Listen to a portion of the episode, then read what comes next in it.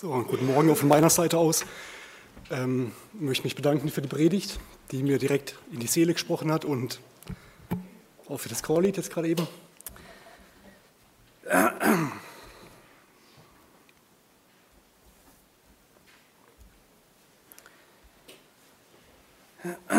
Also, genau so eine Woche habe ich und meine Familie hinter uns.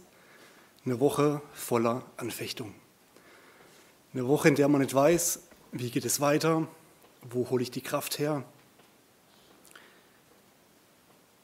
Aber da wir Christen sind, erkennen wir schnell, wo die Kraft herkommt. Die Kraft kommt nur durch unseren Herrn Jesus Christus.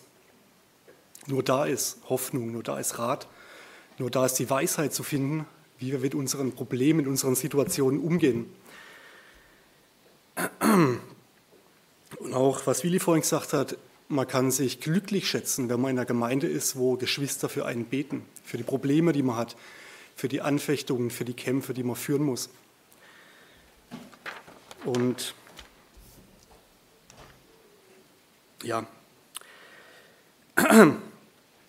mitten in der Woche hat mir jemand ein Gedicht gesagt. Das Gedicht ist ein Satz. Das Gedicht ist ganz kurz. Und es heißt Selbstmord. Selbstmord die letzte aller Türen, doch nie hat man an alle schon geklopft. Das, äh, das Gedicht ist von einem ja, ostdeutschen Schriftsteller, von dem Dichter Rainer Kunze. Der ist in der DDR aufgewachsen, hat schlimme Zeiten hinter sich und es ist ein Gedicht. Selbstmord, die letzte aller Türen, doch nie hat man an alle schon geklopft. Und wo ich das gehört habe, das hat er nur einmal gesagt und ich habe dann später suchen müssen im Internet, was ist das? Was heißt dieses Gedicht? Von wem ist das überhaupt? Er hat nur gesagt, das ist ein ostdeutscher Schriftsteller, von dem ist das Gedicht. Und ich hatte einen Freund, der Selbstmord begangen hat und ich weiß genau, er hat keine Tür vorher geöffnet. Er hat nur diese letzte Tür geöffnet. Aber es gibt viele Türen, die man öffnen kann und erst die letzte ist dann die Tat. Da kann viel stehen, viel kann stehen für die Türen, Therapie, Gespräche, aber als das so bei mir gesagt ist, ist mir eine Stelle eingefallen in der Bibel, mir sind einige Stellen eingefallen, wo es um Türen geht. Ganz bekannt, Johannes 10, wir lesen die Verse 9 bis 10. Da sagt Jesus über sich selbst eines der Ich bin-Worte. Er sagt, ich bin die Tür. Wenn jemand durch mich hineingeht, wird er gerettet werden und wird ein- und ausgehen und Weide finden. Der Dieb kommt nur, um zu stehlen, zu töten und zu verderben. Ich bin gekommen, damit sie das Leben haben und es im Überfluss haben. Ich bin die Tür. Als ich das Gedicht gehört habe, habe ich mir einen Gang vorgestellt, mit ganz vielen Türen links und rechts und ganz am Ende ist diese eine Tür, die man nicht nehmen sollte. Und dann ist mir eine zweite Stelle eingefallen, Offenbarung 3, Vers 20. Da sagt Jesus zur Gemeinde, siehe, ich stehe vor der Tür und klopfe an. Wenn jemand meine Stimme hört und die Türe öffnet, so werde ich zu ihm hineingehen und das Mahl mit ihm essen und er mit mir. Also eine Tür, die Tür, die Jesus selbst ist, durch seinen Tod, dass er Verbindung herstellt zum Vater, uns das, er nimmt das Gericht auf sich und wir werden verschont. Er ist die Tür zum Leben. Damit ist natürlich auch das ewige Leben gemeint, aber wie der Chor vorhin gesungen hat, das ewige Leben beginnt in dem Moment, wo du diese Tür nimmst. Es beginnt nicht erst in der Ewigkeit, sondern dieses ewige Leben beginnt in dem Moment, wo du, du durch diese Tür durchgehst. Und so ist mein Gebet, mein Wunsch, dass wir alle diese Tür nehmen, die zum Leben führt, weil schlussendlich geht alles, was wir tun, alle Entscheidungen, die wir im Leben fällen, es geht immer ums Leben. Ich mache eine neue Ausbildung, ich keine Ahnung, bilde mich weiter, damit ich mehr Geld verdienen kann, um ein besseres Leben zu führen. Es geht in vielen unserer Entscheidungen immer darum, unser Leben zu verbessern. Aber hier geht es darum, das Leben zu kriegen, das sich lohnt zu leben. Ein Leben mit Gott, ein Leben mit Jesus Christus, das viel mehr verspricht als nur ein besseres Leben. Es verspricht das Leben. Jesus sagt von sich selbst, ich bin der Weg, die Wahrheit und das Leben. Niemand kommt zum Vater als nur durch mich. Und so war mir das klar, die letzte Tür ist vielleicht in diesem Gedicht der Selbstmord, aber das sind doch viele Türen, an die man klopfen könnte. Und das vor allem Jesus Christus die Tür, an der man nicht vorbeigehen sollte. An diese Tür sollte man klopfen. Und es ist nicht nur, dass wir an diese Tür klopfen sollten, sondern Jesus klopft bei jedem von uns an die Herzenstür und fragt, ob man nicht aufmacht. Zwei Türen. Es geht um das Leben, wie ich gesagt habe. Es geht um das Leben. Ein Leben, das in der Bibel, wenn man das Panorama der Bibel betrachtet, immer wieder angeboten wird. Durch die ganze Bibel zieht sich dieser Faden das Leben. Gott bietet das Leben an. Und ich möchte uns vier Stellen lesen, wo es um das Leben geht. Alles ganz bekannte Stellen. Die erste Stelle ist 1. Mose Kapitel 2, die Verse 2 bis 4.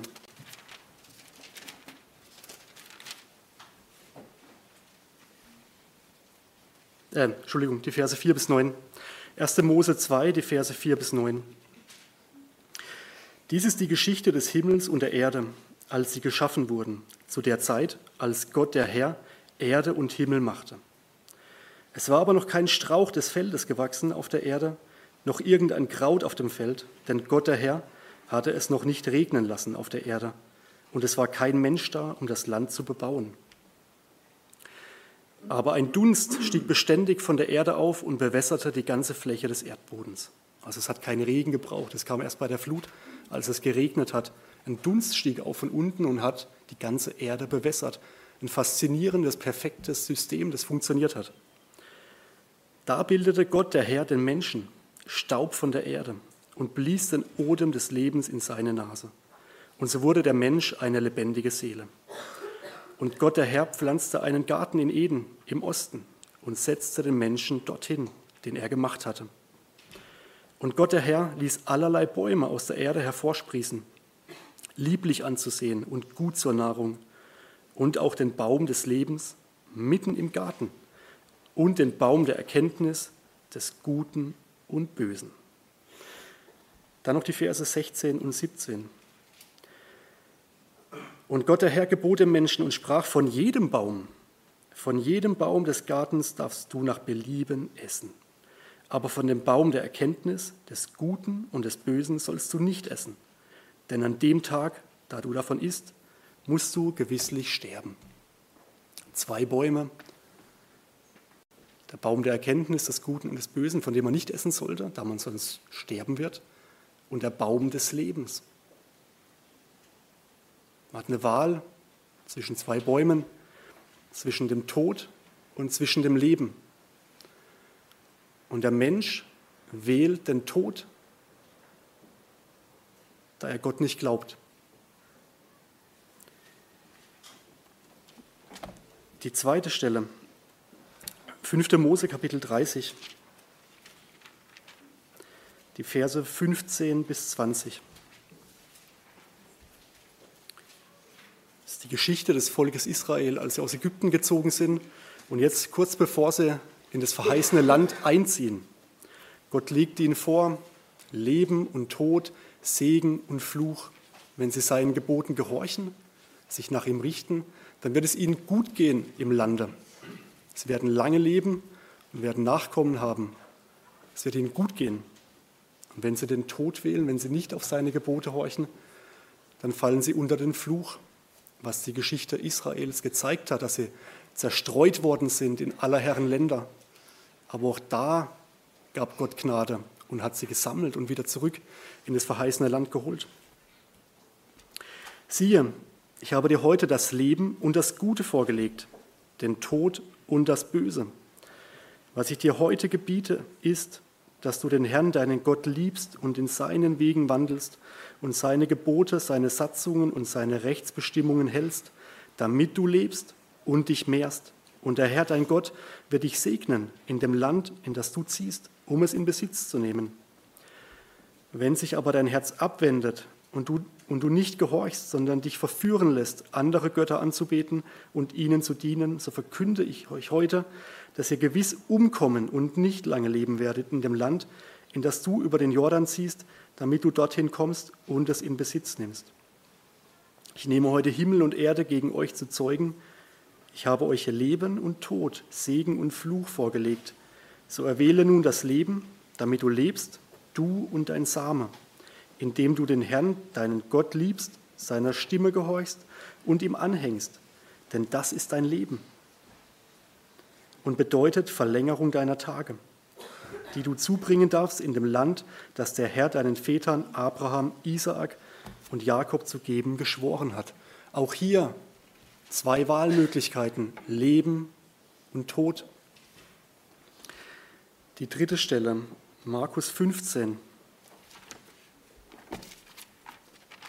Markus Evangelium, Kapitel 15, die Verse 6 bis 15. Auch die Stelle ist uns nur zu bekannt. Aber anlässlich des Festes pflegte er, ihnen einen Gefangenen freizugeben, also Pilatus, welchen sie wollten. Es lag aber ein gewisser Barabbas gefangen samt den Mitaufrührern, die im Aufruhr einen Mord begangen hatten. Und die Menge erhob ein Geschrei und fing an, das zu verlangen, was er ihnen jedes Mal gewährt hatte. Pilatus aber antwortete ihnen und sprach, Wollt ihr, dass ich euch den König der Juden freigebe? Denn er wusste, dass die obersten Priester ihn aus Neid ausgeliefert hatten. Aber die obersten Priester wiegelten die Volksmenge auf, dass er ihnen lieber den Barabbas losgeben sollte. Und Pilatus antwortete und sprach wiederum zu ihnen, was wollt ihr nun, dass ich mit dem tue, den ihr König der Juden nennt? Sie aber schrien wiederum, kreuzige ihn. Und Pilatus sprach zu ihnen, was hat er denn Böses getan? Da schrien sie noch viel mehr, kreuzige ihn. Weil nun Pilatus die Menge befrieden wollte, gab er ihnen den Barabbas frei und übergab Jesus, nachdem er ihn hatte auspeitschen lassen, damit er gekreuzigt werde. Auch hier die Wahl zwischen Leben und Tod. Jesus, wie ich es vorhin gesagt habe, Johannes 14, Vers 6, der selbst von sich sagt, ich bin der Weg, die Wahrheit und das Leben. Er bietet das Leben an und auch seine ganzen Zeichen, Wunder, die getan hat, die zeigen, dass er das Leben ist, dass er der Schöpfer ist, der Leben gibt. Oder eben diesen Barabbas, einen Mörder. Auch hier wird entschieden, den Tod zu wählen. Eine letzte Stelle, um das Panorama abzuschließen. Offenbarung 20, die Verse 1 bis 3.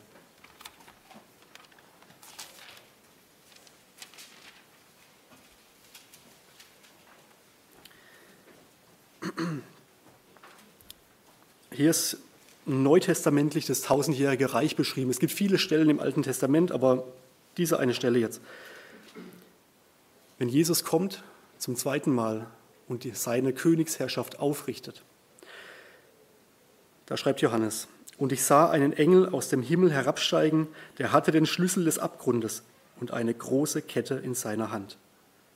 Und er ergriff den Drachen, die alte Schlange, die der Teufel und der Satan ist, und band ihn für tausend Jahre und warf ihn in den Abgrund und schloss ihn ein und versiegelte über ihm, damit er die Völker nicht mehr verführen kann, bis die tausend Jahre vollendet sind. Und nach diesen muss er für kurze Zeit losgelassen werden. Und dann die Verse 7 bis 10, Offenbarung 20, 7 bis 10. Und wenn die tausend Jahre vollendet sind, wird der Satan aus seinem Gefängnis losgelassen werden. Und da macht er das, was er eigentlich am besten kann. Und er wird ausgehen, um die Heidenvölker zu verführen, die an den vier Enden der Erde leben, den Gog und den Magog, um sie zum Kampf zu versammeln, deren Zahl wie der Sand am Meer ist. Und sie zogen herauf auf die Fläche des Landes und umringten das Heerlager der Heiligen und die geliebte Stadt. Und es fiel Feuer von Gott aus dem Himmel herab und verzehrte sie. Und der Teufel, der sie verführt hatte, wurde in den Feuer- und Schwefelsee geworfen, wo das Tier ist und der falsche Prophet, und sie werden gepeinigt werden Tag und Nacht von Ewigkeit zu Ewigkeit. In allen vier Beispielen ist es so, es, wird immer, es gibt immer die Wahl zwischen Leben und zwischen Tod. Es wird oftmals vorgelegt und jedem Menschen wird die Wahl vorgelegt, zu entscheiden zwischen Leben und zwischen Tod. Und das letzte Beispiel ist für mich persönlich das Schlimmste von allen, das noch gar nicht stattgefunden hat. Dass Gott kommt und regiert, seine Königsherrschaft hier aufrichtet. Niemand muss sterben in der Zeit. Niemand muss krank werden in der Zeit. Alles, was sie gebaut hatten, die Waffen werden umgebaut, zu Pflugscharen wird uns genannt, wo man mit ernten kann, alle Menschen versorgen kann. Der Böse, der Satan, er wird für tausend Jahre weggeschlossen. Er hat keine Macht über die Menschen. Nichts Böses muss geschehen in der Zeit. Jesus regiert. Das ist das, wo sich alle Systeme der Welt hinsehnen, nur die wollen selber errichten. Aber nur Gott kann dieses System aufrichten, dass es uns so geht. Das ist das, wonach der Mensch strebt, wo sich die Schöpfung sehnt. Von Anfang an, seit dem Sündenfall, sehnt sich die Schöpfung genau danach. Nach einer perfekten Regierung, nach einem Herrscher, der gerecht ist. Und es funktioniert tausend Jahre lang. Und dann muss der Satan für kurze Zeit nochmal losgelassen werden. Und was passiert dann? Er verführt von allen Enden der Welt so viele, die sich zum Kampf rüsten, zum allerletzten Gefecht. Und dann frage ich mich, warum? Wenn das so gut funktioniert hat, tausend Jahre lang, warum gehen die Menschen jetzt dem Satan wieder auf den Leim? Nach der Zeit, wo es so gut lief, das ist erstaunlich. Die Bibelstelle ist erstaunlich. Ihr dürft darüber nachdenken, was das bedeutet. Aber es liegt, wie in allen Beispielen, die ich genannt habe, es liegt nur an einer Sache. Was glaubt ihr? Was? Entscheidung, ja. Was fehlt? Der Mensch ist böse? Ja, das glaube ich auch. Der Glaube fehlt. Am Anfang haben sie Satan, Adam und Eva mehr geglaubt als Gott, der alles perfekt gemacht hat. Er sagt selbst, dass alles perfekt ist.